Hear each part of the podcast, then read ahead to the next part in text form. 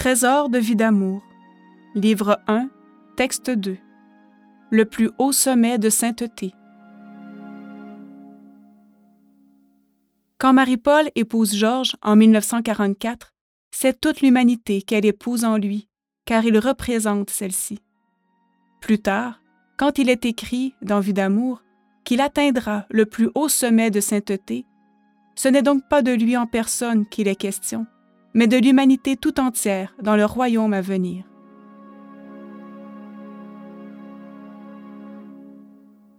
Le plus haut sommet de sainteté.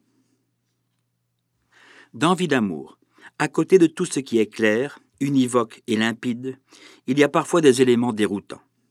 Telle ou telle phrase, expression, déclaration peut avoir un premier sens à un moment donné, puis plus tard un autre. Il y a également des affirmations, des annonces ou des relations qui paraissent inexactes, illogiques ou même impossibles. En ce cas, c'est souvent notre lecture qui est défectueuse, et ce qui soulève d'autres questions, génère un doute ou nous paraît être une erreur, cache en l'occurrence une vérité de grande importance. On sait que Marie-Paul avait épousé Georges Clich le 1er juillet 1944 et que cette union ne fut pas heureuse, c'est le moins qu'on puisse en dire. Il suffit de lire Vie d'amour pour avoir un aperçu de ce que Marie-Paul a souffert à cet égard. Et pourtant Georges, qui a tant dénigré l'armée de Marie, s'en était approché à un moment donné. C'est dans ce contexte qu'il faut lire et comprendre l'extrait suivant de Vie d'amour. Marie-Paul écrit. Une lettre en date du 8 octobre 1975 relate un songe qu'a fait sœur X, il y a vingt ans, au sujet d'un crucifix qu'elle a vu par terre. Le Sauveur, sur le crucifix, se tordait de douleur.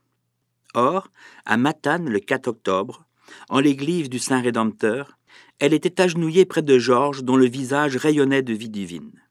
Ses yeux encore douloureux exprimaient le repentir. Tout à coup, elle a vu par terre le crucifix de son chapelet, et elle s'est empressée de le relever en pensant au songe qu'elle avait eu.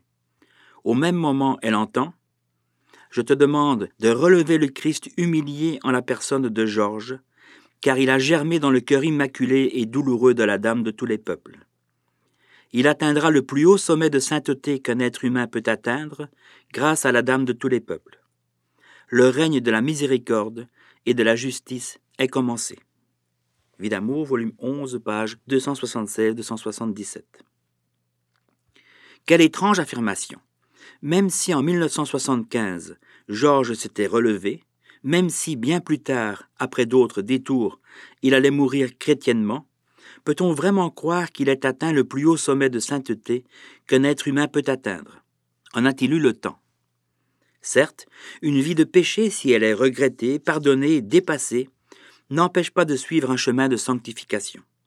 Parfois même, elle peut la favoriser, voire en être la condition, comme en témoigne la vie de beaucoup de saintes et de saints tout au long de l'histoire de l'Église. Il reste que la sainteté ne s'acquiert pas en quelques jours ni même en quelques années, quelque effort qu'on y mette, et que si Georges avait atteint le plus haut sommet de sainteté, cela ferait de lui pour le moins l'équivalent des apôtres, de Saint Jean de la Croix, de Sainte Thérèse d'Avila et de tant d'autres. Est-il bien réaliste de voir les choses ainsi? Non, mais il suffit, pour que tout se résolve aussitôt, de se rendre à l'évidence que Georges représente en fait l'humanité sur la terre, et que Marie-Paul, en épousant cet homme, a tout simplement épousé l'humanité, c'est-à-dire que le sort de l'une a été définitivement lié au sort de l'autre. Ainsi, le 1er juillet 1944, c'est bien l'humanité déchue que Marie-Paul épouse en la personne de Georges. Et puis c'est la même humanité qui la fait souffrir, la maltraite et résiste à sa volonté de la sauver. Mais elle remporte la victoire. À la fin, son cœur immaculé triomphe, et Georges, qui l'a tant persécuté, vit ses derniers jours et meurt chrétiennement. Dès lors, il apparaît qu'il faut transposer, c'est-à-dire, dans les paroles entendues par sœur X, remplacer le nom de Georges par l'humanité.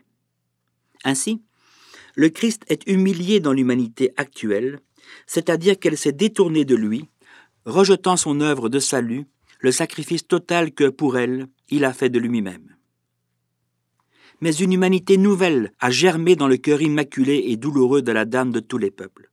Et c'est parfaitement exact, étant donné que Marie-Paul est la mère du royaume et que celui-ci donc a germé en elle. Et c'est ainsi que l'humanité atteindra le plus haut sommet de sainteté grâce à la Dame de tous les peuples, c'est-à-dire grâce à Marie-Paul co-rédemptrice. Et que tout cela doit être compris dans la perspective du royaume à venir est aussitôt confirmé par le Seigneur qui déclare Le règne de la miséricorde et de la justice est commencé. Oui, Marie-Paul, dans le royaume à venir et grâce à toi, grâce à ton œuvre corrédemptrice et grâce à ton union divine à Jésus-Christ, l'humanité atteindra le plus haut sommet de sainteté qu'elle peut atteindre, et les générations à venir t'en rendront grâce en chantant tes louanges à jamais. Texte daté du 10 août 2005.